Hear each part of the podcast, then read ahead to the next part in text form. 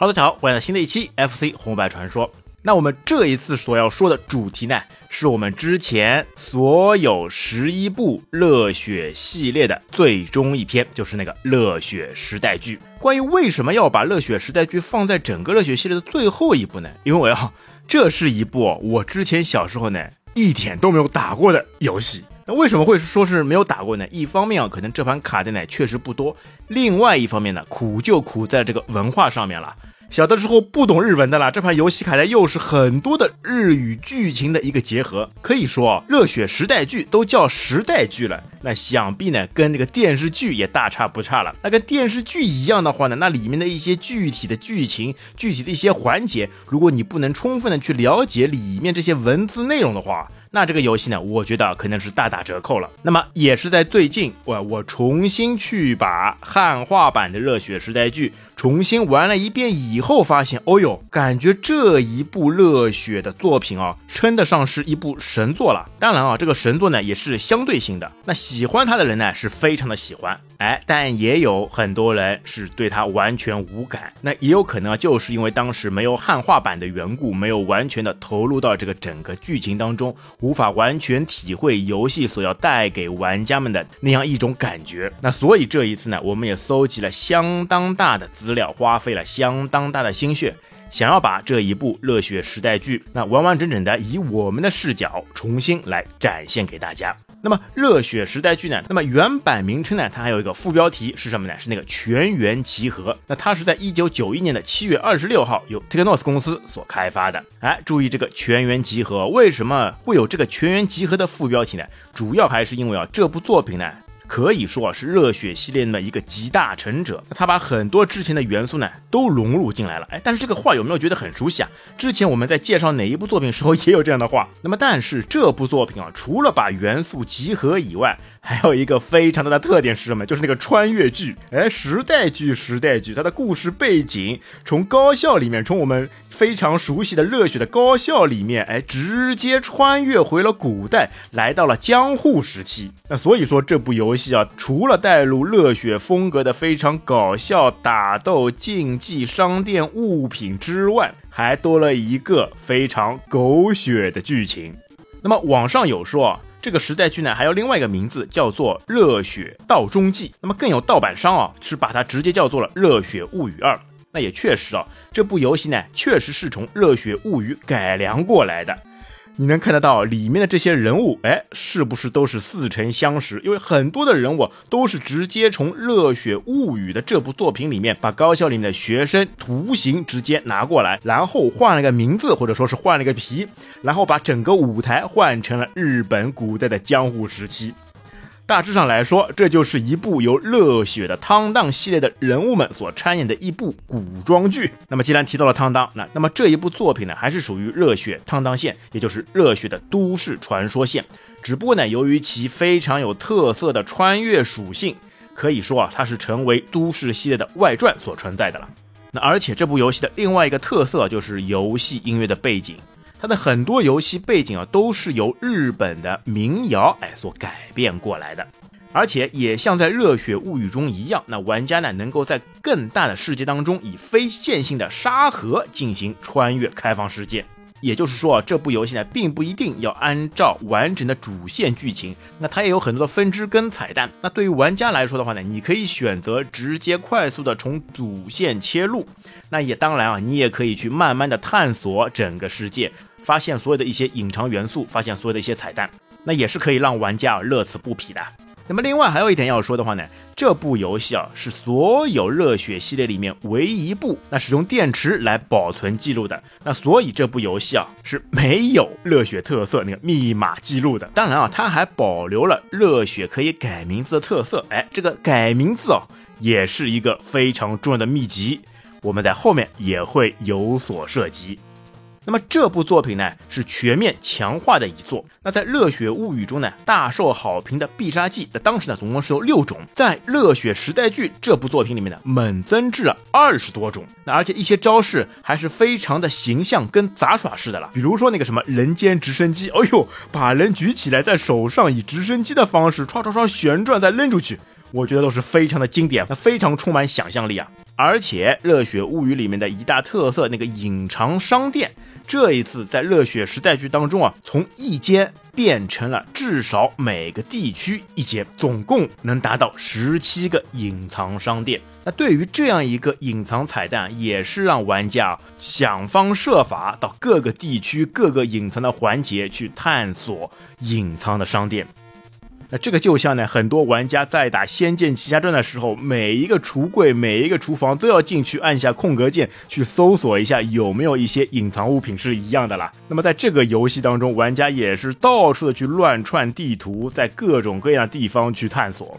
那么在游戏的场景当中啊，不但有平地，还有沼泽地、沙地、雪地、河流等等，而且地形啊也有上坡跟下坡之分。那走不同的道路会达到不同的地点。那而且这款游戏呢还是有地图系统的，你可以在游戏当中换出地图，你就能看到你所在的位置跟敌人所在位置，那和你需要进行到下一步的地理位置。而且这个地图的一大特色还有什么呢？你可以站在原地不动，那让敌方的 BOSS 慢慢的靠近你，因为在地图上面你能看得到敌方的将领他会自由活动了，会一点点向你来靠近，这也是非常有趣的了。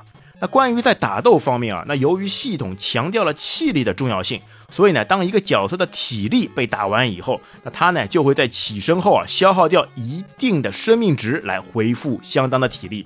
那所以，按照前代的打法，双方都可以像打不死的小强一样起身很多次。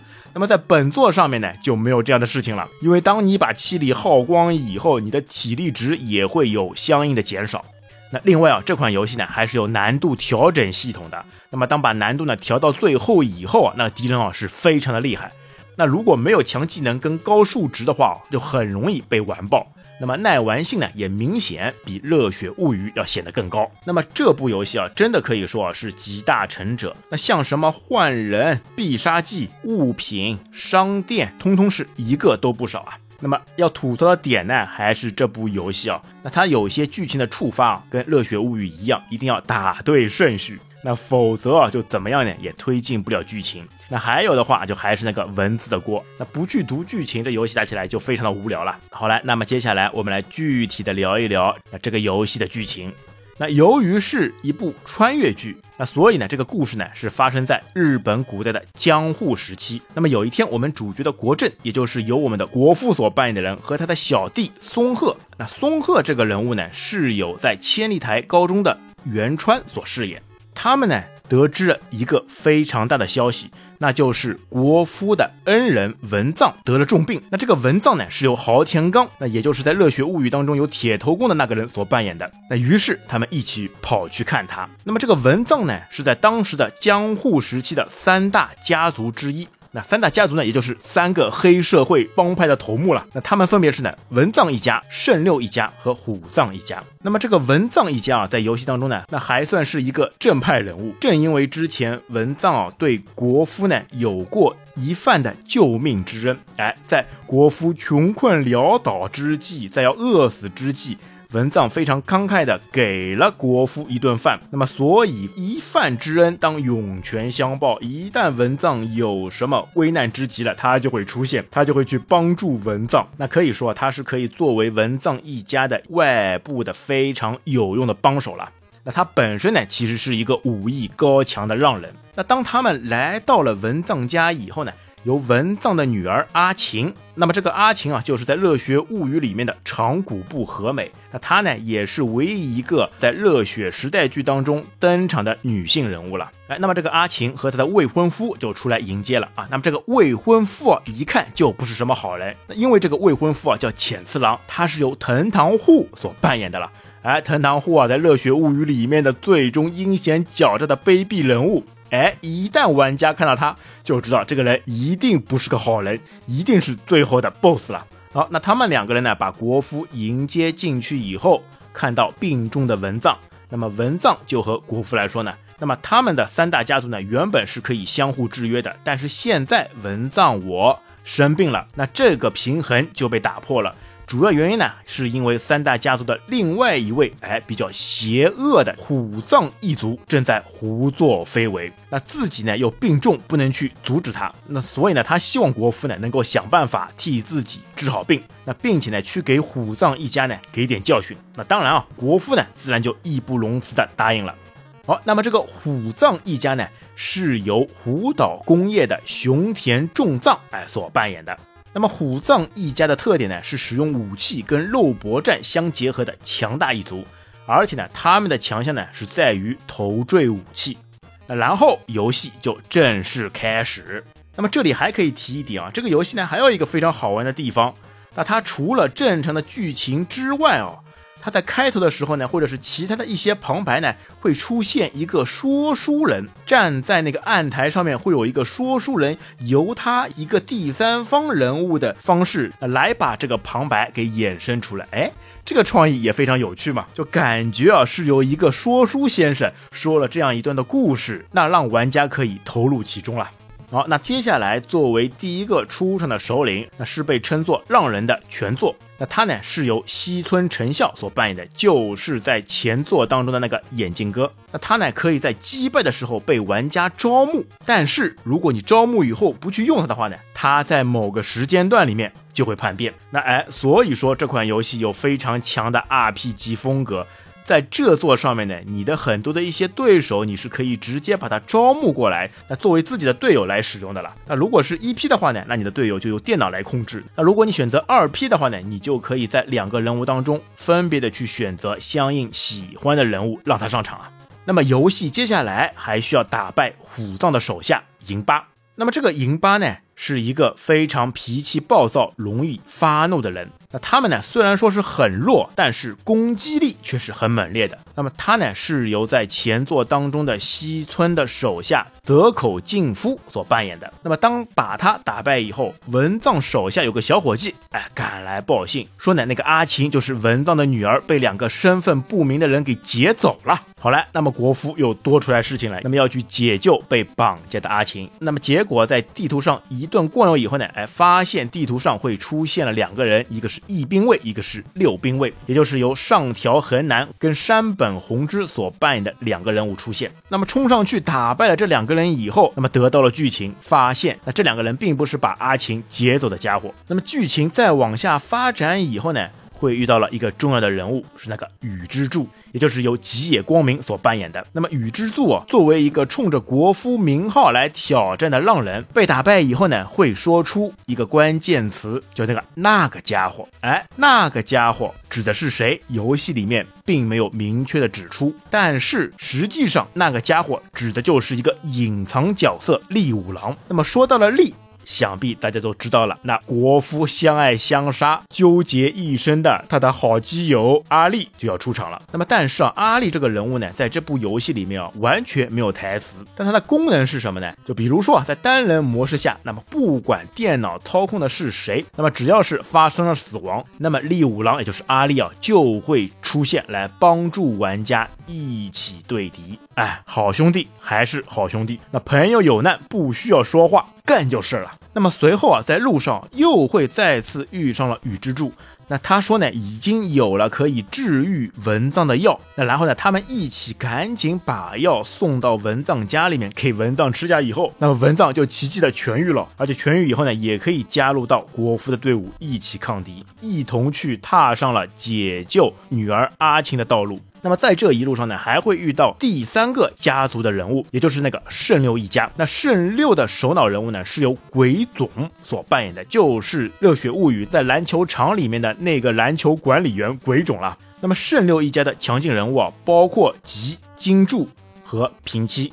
那么这几个人呢，都是在《热血物语》里面的忍风四军团了。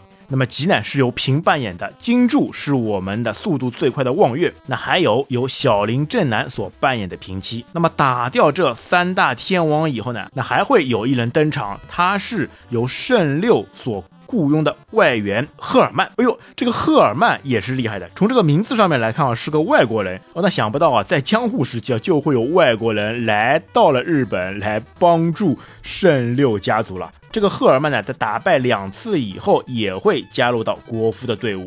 那另外还有一个好玩的呢，是有一个隐藏商店，它的店主就是赫尔曼。那么这个赫尔曼的人物来源呢，是在热血躲避球部冰岛队的队长那里过来的了。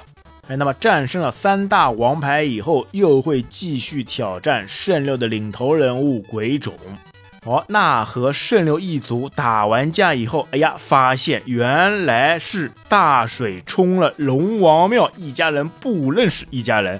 作为圣流一族呢，他们其实呢对文藏一家并没有恶意，但是坏就坏在。他们并不知道国夫是文藏一家的外援，结果两方面人是不打不相识，干了一架以后，终于英雄惜英雄，他们才知道原来他们的共同目的都是一样的，都是想要去打败那个虎藏一家。结果两边的人冰释前嫌，那么剧情就由此推进。那么接下来就是要挑战虎藏一族了。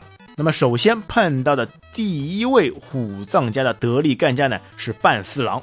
那半四郎呢是由根利所扮演的。那他呢作为虎藏一家请来的贵宾啊，自然是不知道虎藏一家的底细的。那么在战斗之后也了解了虎藏一家的为非作歹以后呢，也会加入国夫的队伍。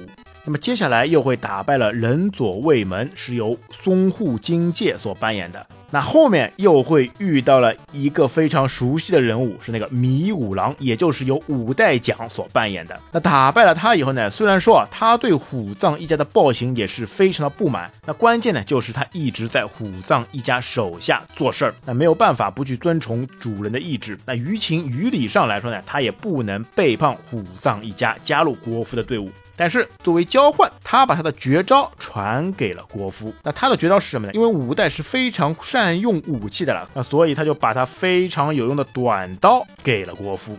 那么然后呢，又会有一个重要人物出场，他是作为让人的重疾。哎，这个重疾，注意啊，是由。前作的反派山田大树扮演的，如果熟悉的人一定知道这个人物呢，他明着是加入主角的队伍，实际上肯定不简单。那么接下来他们就发现了，真正绑架阿晴的人物是陈一跟虫二，嘿，一对兄弟，陈一跟陈二，那不就是龙一跟龙二吗？我们的双截龙兄弟嘛。那么在龙一龙二的战斗当中呢，当把两人给打趴下以后呢，龙一会选择逃走，哎。这一下把龙二都看得一头雾水了，好兄弟竟然不要自己了，逃走了，想想心里那个憋屈啊！哎，那这个时候游戏的特色又出来了，那 RPG 的风格又完全体现了，你可以选择杀或者是不杀。哎，那在这里哦，那如果选择不杀的话，那龙二呢就会像利五郎一样，就会像阿力一样，为了报答不杀之恩，当你的副手阵亡的时候，他就会义不容辞的冲出来与敌人来厮杀，为的呢就是报答不杀之恩。好嘞，那么从龙一、龙二兄弟手里面呢救出了阿晴以后，那阿晴告诉国夫。绑架他的真正的凶手，竟然就是他的未婚夫浅次郎，也就是那个藤堂户。那原来所有的一系的阴谋都是浅次郎在幕后策划的。那他的目的呢，就是为了联合府藏来一起干掉文藏。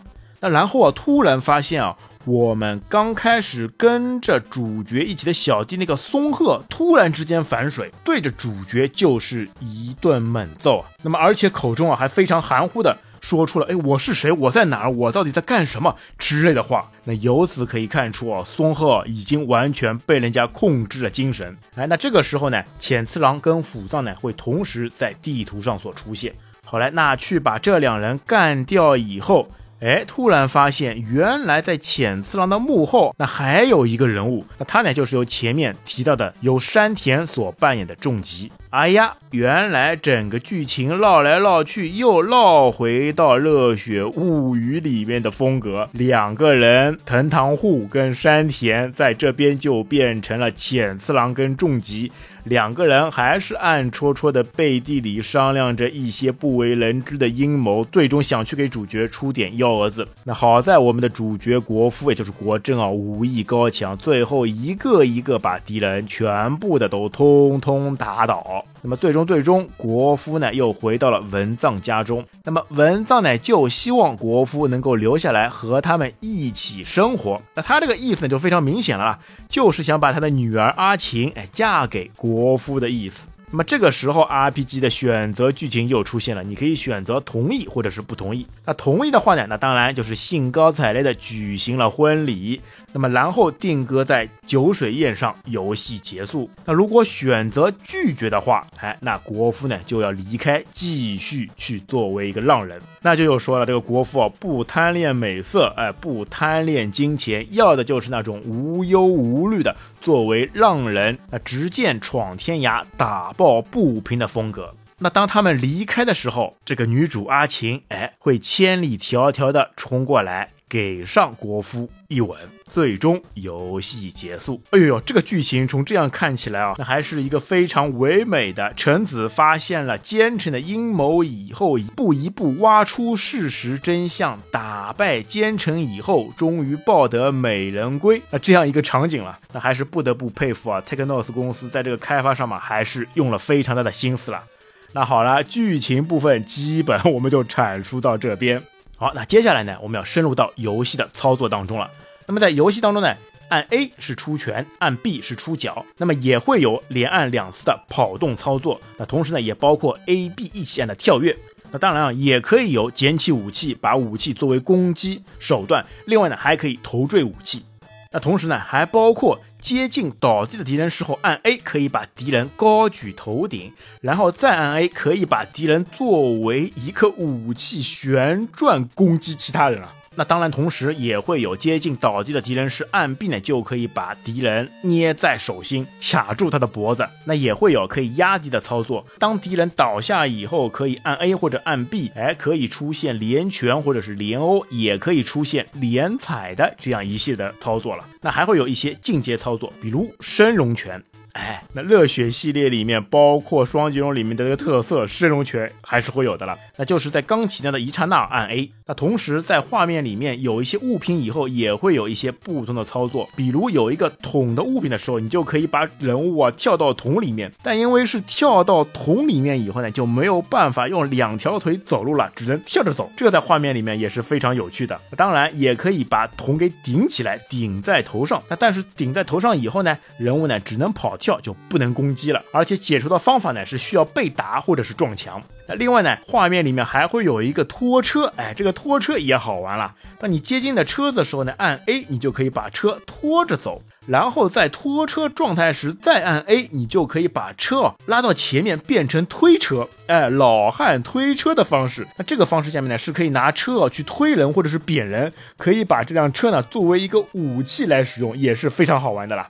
那接下来再来谈谈游戏里面的店铺。哎，游戏里面店铺啊也是非常之多啊。那首先第一个就是在招牌上面会写着一个文字的场所，哎，这被我们称作呢文所。那么这个呢是主角要初次登场时候的一个地方，而且啊进入文所以后呢是可以选择更换你的同伴或者是引发一些剧情。那么第二个呢是万屋。这个呢是售卖普通道具以及必杀技的地方，在门外呢会写着一个万字。那么对于物品来说，唯一的限制呢就是储存空间。那么第三个呢是药房，哎，那么这个药房的门口呢就是个药字，它的意思顾名思义就是专门来恢复生命值的。药房里面最有用的一个物品，我记得应该还是那个高丽人参。那么你可以用一百二十五分的价格去买到它，那然后呢是可以把气力呢完全恢复。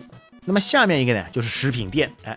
外观华丽的店铺，那一般的门口呢都会挂着灯笼，它呢是一个非常好的回复体力的地方。哎，我们刚刚有说过啊，这部游戏当中气力跟体力是两个不同的概念。那我大致看了一下，这些食物呢，真的是琳琅满目，有乌冬面、山芋、米饭、高汤、咸菜、鱼、天妇罗、团子、手抓饭、荞麦面、寿司和馒头。那购买以后呢，都是可以恢复不同的体力数值。那么另外一个呢是玉素。一般呢都会在门上直接写着“玉宿”两个字。那玉宿呢，就是像旅馆一样，给他付一百块钱，睡一晚就可以补满体力及生命值。哦，还有一个地方好玩了，赌场。哎，这是一个没有特别的标记地方。哎，赌场嘛，要低调一点，知道的人肯定知道。那玩家呢就可以在赌场当中呢，通过玩赌注游戏，那来增加金钱。说白了。就是在赌场当中呢压单双，因为啊在游戏当中啊很多地方都会用到钱，你买食物买装备，所以哎设立了赌场这样一个机制，来让玩家可以快速的去赚钱。因为正常来说，你赚钱的方式呢就是在路上打掉敌人以后，敌人身上呢会掉出来那个金币，那你吃到以后呢来增加你的钱数。但是如果你想快速的去赚钱的话，就可以到赌场里面去碰碰运气。但是别忘了，这个游戏是支持存档的呀。所以换而言之，如果你只要合理的利用到赌博加上 S L 大法，就是 save 跟 roll 的大法，那所以说钱根本就不成问题。进到赌场之前存个档，然后去赌，拼你的运气。如果运气差，你输钱了，直接读存档嘛，再来一次。这样通过不断的循环，总会把钱越滚越大，越赚越多的啦。那最后一个商店呢，就是我们刚刚也说到过的神秘商店。那么玩家呢，可以在游戏中呢找到各种各样的秘密商店，那么去购买一些强大的装备跟物品。那当然啊，有些商店呢，只有在玩家击败某些特定的首领之后才能使用。就比如我们刚刚说的那个赫尔曼，哎，打掉赫尔曼以后，你才能进入专属的赫尔曼隐藏商店，看着赫尔曼作为店家所出现的场景，也是非常有趣的了。好，那接下来呢，来说说万屋里面的装备。那装备呢实在太多，我们就不一一列举了。那各种各样的装备呢，是可以实现各种各样不同的能力。那比如说有增加权力的，有增加攻击力的，有增加防御力的，有增加速度的，都是应有尽有。那么最有趣的一个呢，我觉得呢是被称之为那个好色内裤或者是情色内裤的这个装备了。那虽然说它的功效呢只是加持的投坠力。但好就好在这个名字啊，实在是太过辣眼睛了，那直接是太酷了，哎，好色内裤特别吸人眼球了。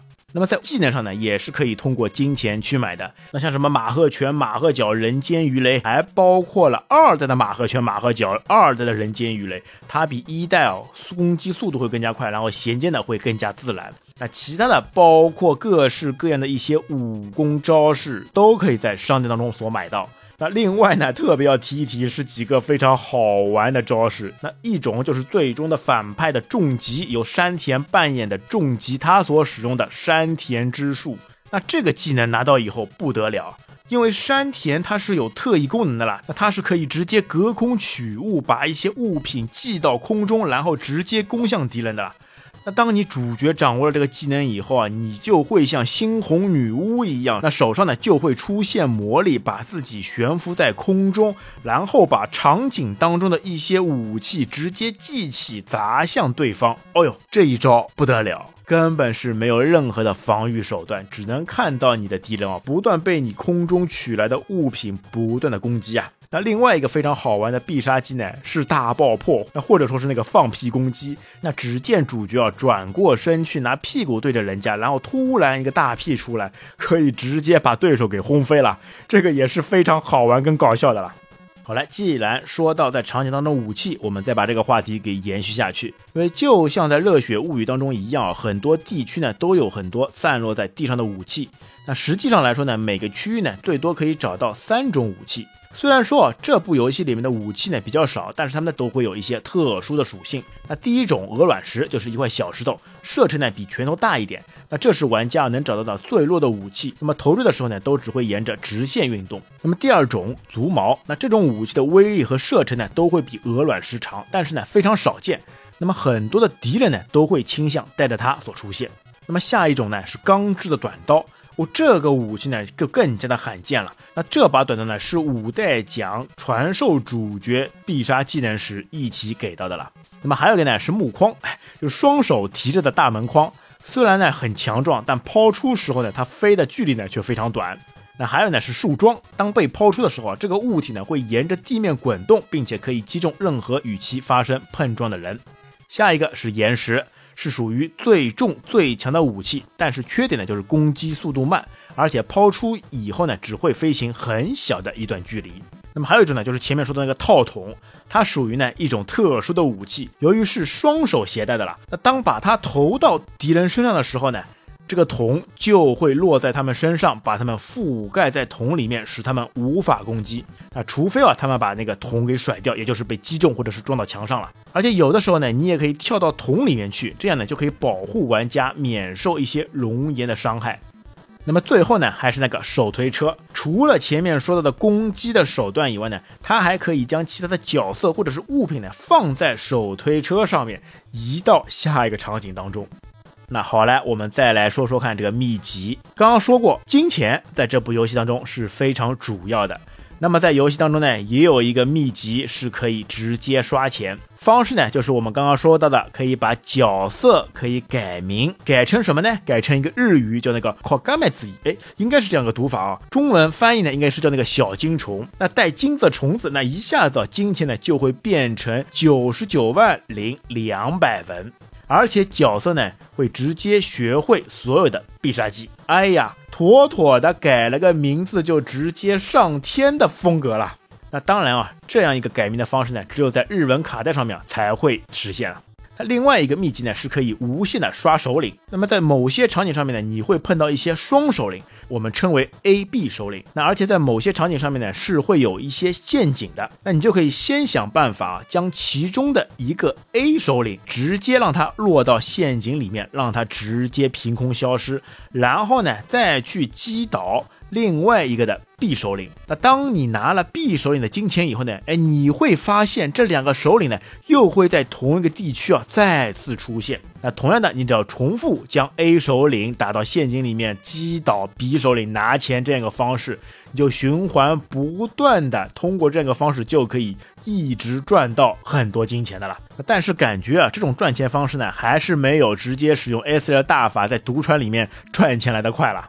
哎，那另外呢，还有一个 bug，就是当你打倒敌人以后，这个时候呢，只要一 P 跟二 P 紧紧的贴在一起，一起站在被击倒的敌人身上的时候，那这样呢，你一份钱就可以被两个人同时拿到了。那不是平分啊，是直接在金钱上面乘以二，每个人都拿到原本同样数量的金钱了。那另外呢，还有几个较为不为人知的秘籍。第一种呢，是看电脑来对战，怎么做呢？就是当遇到敌人时呢，按暂停。停，然后选择右下角的游戏模式，然后呢，把游戏的光标往下移，那直接选中主人跟随从互换的地方。那这个时候呢，再按一下 Start 键，再加下跟 B，然后呢，你好像听到拿到钱的音效，那就代表成功了。那成功了以后什么用呢？你再返回到游戏当中，就会发现国父或者是随从呢。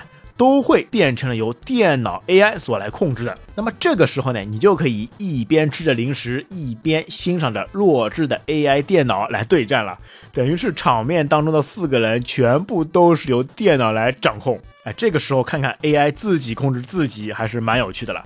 但是缺点呢，就是他们呢不会主动的去拿钱，而且有的时候呢还会在原地发呆，真搞不懂为为什么会有这样一个逻辑不清的操作，那拿出来干嘛呢？但是有的时候你休息一下，那吃点东西，然后又不想暂停游戏的话，你通过这个秘籍选出来，让电脑自己跟自己玩，也是别有一番风味的了。下一个秘籍呢是可以四人对战，它呢和电脑对战的方式呢差不多，那只不过呢是把按键的方法呢变成了的。键加右加 B，或者是三的键加左加 B，同样的听到音效以后呢，就代表成功了。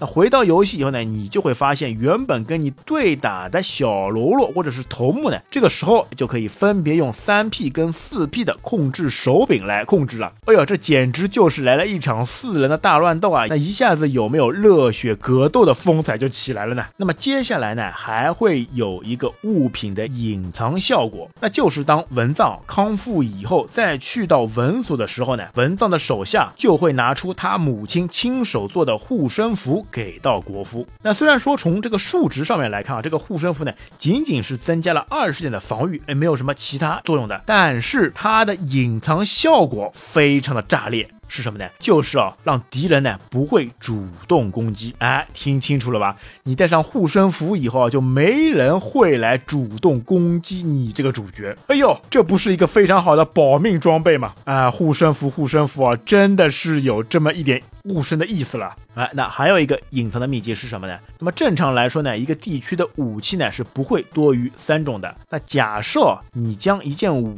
器投出画面以外的话，那么下一位进城的小兵呢就会手持短刀了，哎，就是那个非常有用的短刀了。那如果将区域内的武器呢全部都丢出画面以外的话，那么新进来的小兵就会手持长刀进场。好来，接下来我们来说说这个场景的地图。刚刚我们也说到过，热血时代剧又被称为热血道中记。那么为什么要叫这个道中记呢？那其实呢，是因为啊，江户时期的日本呢，分成了五季八道。那么五季呢，就指的是日本京都附近的直辖的五个区。那统称呢，近畿或畿内。那么道呢，则是像美国的州一样，分为了八大区。那所以呢，这就是热血道中记的由来了。那么整个游戏场景呢，分为十个地图，那而且这些地图啊，都是跟现实当中的日本地图啊一一对应的了，那么都是古代日本的一些名字了。